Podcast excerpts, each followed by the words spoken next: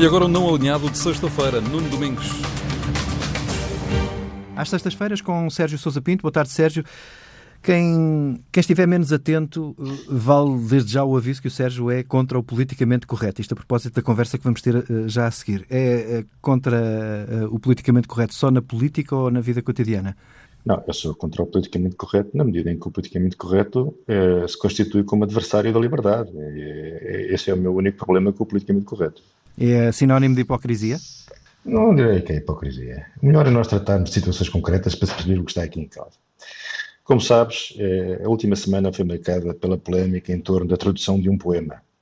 Eh, é um poema de Amanda Gorman, uma poetisa eh, muito interessante, que é também uma mulher negra, e que leu na tomada de posse de Joe Biden um poema da sua autoria, e agora naturalmente um grande interesse em fazer a tradução para outras línguas do, do, da obra de, de Amanda Gorman. Uh, a polémica instalou-se quando foi convidada uma tradutora holandesa, a Maria Lucas Rigenveld, uh, que é uma, uma tradutora intelectual muito respeitada, é branca, é certo, uh, já recebeu o International Booker, um prémio internacional importante pelo seu primeiro romance, é portanto uma intelectual considerada, e que foi vítima realmente de uma reação das redes sociais a social media, como eles dizem, uh, porque se entendeu como é a senhora com estas características, é que ainda por cima, se diz uh, não binária, portanto, também não é propriamente uma representante do establishment patriarcal, mas enfim, tinha contra si julgava o facto de não ser jovem, jovem é, é muito jovem, mas não era uma, uma, uma autora negra, não é? Uh, e, portanto, inflamou-se a opinião pública. Isto dá uma bela medida do manicômio em que se converteu, uh, em certo sentido, o, o mundo intelectual do, Ocidente. Uh, bom, este episódio foi seguido por um outro igualmente estimulante. Foi a entrada em cena do, do Sr. Obiols, que é também ele um intelectual catalão, que se propunha traduzir esta obra para catalão e que também e a sua tradução acabou por ser recusada, não vai ser impressa, porque Obiols uh, não é jovem, nem negro, nem ativista, uh, e afinal quem é este senhor Obiols? Bom, é o tradutor de Shakespeare e de Oscar Wilde, portanto é seguramente alguém uh, muito competente, mas que também foi, enfim, rejeitado por causa do clamor das redes sociais e da, e, da, e da academia. Portanto, o que estava em causa aqui não era a competência do Bielsa, como também não era a competência da, da, da Mariette. O que está em causa é o seu perfil. Não tem o perfil certo para serem tradutores da obra da senhora uh, Amanda Gorman. Ora bem, eu, em face do que está realmente, no, do, do, ambiente que se a instalar no, no, no, no Ocidente, desta, desta horrorosa purga, desta, desta, desta cultura de perseguição e desta ideia que se está a instalar de que há certas pessoas que reúnem condições de perfil, ou seja, são quase uh, réplicas dos autores uh, em aspectos que antigamente eram considerados menores, quer dizer, ninguém considerava que um autor branco não estivesse em condições de traduzir um, um autor negro, ou um autor negro traduzir um autor branco. Mas agora isto transformou-se numa, numa, numa, eh, numa novela em que esta nova chária que se está a instalar, cultural, Uh, se permite uh, considerar que nem toda a gente está em condições, mesmo que sejam uh, intelectuais respeitados, tradutores prestigiados, estão em condições de fazer a tradução de certas obras. Eu, em face disto, interrogo-me se, se, não valia mais a pena que realmente se publicassem estes livros e depois, se quisessem, que os queimassem, para nós percebermos aquilo que está verdadeiramente em causa aqui. A queima dos livros, a queima, a, a, a profunda intolerância cultural e o sectarismo uh, que nos está a converter numa espécie de manicômio coletivo no Ocidente, não é verdade? Convém também dizer que a senhora Maria Kluges Riesneveld, a tradutora holandesa, foi escolhida por, por, por, por Amanda Gorman, para, para, para a sua tratora. Mas nem isso lhe valeu, nem isso lhe valeu. De facto, a senhora, não sendo jovem, negra e ativista, eh, já não, já não, condizia, já, já, não, já não reunia as condições necessárias para, para que o seu trabalho intelectual pudesse ser recebido e respeitado enquanto tal, eh, como tradutora da obra da, da, da poetisa. Ora, nós andamos sempre a correr atrás destas, destas, destas coisas, não é? Somos assim uma espécie de província cultural, uh, imediatamente decidimos seguir as pisadas deste, deste manicômio. E então apareceu uma senhora académica cabo-verdiana seu nome Vanusa Vera Cruz Lima, que considera que os maias dessa têm um conteúdo racista que, e aqui passo a citar, continua a moldar a realidade cotidiana do mundo. Portanto, essa, na sua obra, e aqui volto a citar, reproduz a superioridade da raça branca sobre a raça negra. Essa senhora, evidentemente, eh, seguidora da chamada teoria crítica, e que considera também que eh, essa, ele próprio, eh, reprodutor de uma cultura opressiva, geradora de vítimas, eh, merecedoras de voz e compensação, e que a edição dos Maias tinha que ser, como se fosse a edição do Mein Kampf, tinha que ser acompanhada de uma, de uma, de um, de um, uma nota explicativa, não é? De uma nota explicativa que, que, que, inserisse as afirmações no seu contexto. Eu agora, uh, vê tu bem o seguinte, o Sr. Abiolos diz o seguinte, e com muita razão, depois descobri coitado, não sendo negro, nem jovem, nem mulher, nem nada, uh, estava impedido depois de traduzir Shakespeare, e também não é do século XVI, não é? O Abiolos, coitado, uh, nosso contemporâneo, diz ele o seguinte: é um assunto muito complicado, que não pode ser tratado com frivolidade.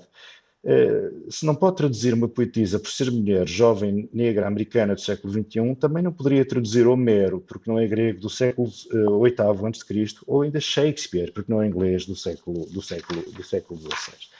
E, portanto, uh, esta, a senhora Mariette, a senhora Mariette, ao contrário do Orioles, perdão, a senhora Mariette, que se identifica como não binária, embora não negra, para ser logo motivo de exclusão, uh, e é uma não binária radical. Note-se que ela se refere a si própria usando os pronomes they, them, ele, eles. Portanto, ela são vários, são dois. É, é a senhora Mariette na sua complexidade não binária. Nem isso a salvo da proscrição. O nosso pobre essa uh, tem afirmações gravíssimas e claramente racistas. Eu vou ler aqui uma passagem dos Maias, que foi, foi identificada por esta autora, uh, Vera Cruz Lima, como bem reveladora do racismo dessa. Ela, Maria Eduarda, toda a gente se lembra da Maria Eduarda, a Maria Eduarda é aquela personagem feminina, uh, namorada, mente de Carlos, Carlos da Meia, ela, Maria Eduarda, por seu lado, loira, alta, esplêndida, vestida pela La Ferrière, flor de uma civilização superior, faz relevo nesta multidão de mulheres miudinhas e morenas. Pronto, cá está essa, também ele já devidamente uh, catalogado por causa desta passagem e de outras ainda mais inocentes, sobre uma espécie de apologia uh, dos valores e dos ideais estéticos e de beleza associados à branquitude. E, a, e portanto, é transformado num suprematista. E os seus tradutores, e os tradutores de Amanda, são também eles eh, enfim, eh, não correspondem aos, aos, aos, estereótipos requeridos e não são, portanto, não reúnem as condições para traduzir a obra, seguramente infinitamente complexa, da senhora Amanda Gorman. Hum.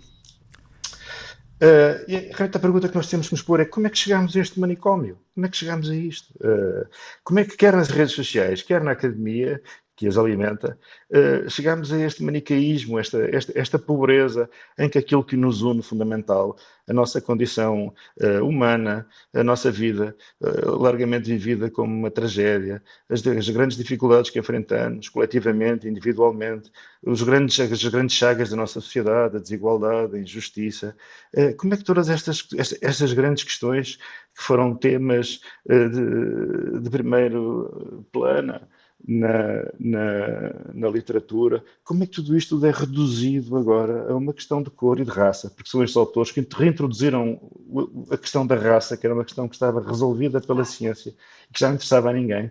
Eh, será que, independentemente da nossa cor, da nossa origem, da nossa orientação sexual, das nossas preferências pessoais, será que tudo isso não são aspectos secundários da nossa identidade enquanto seres humanos fundamentalmente iguais, que é a grande herança moderna, a grande herança da Revolução Francesa como é que caímos nesta, nesta, nesta triste situação? Já estamos aqui a atropelar o, o relógio, mas eu sei que ainda querias eh, fazer uma, um rodapé final. Eu quero, por, pela seguinte razão.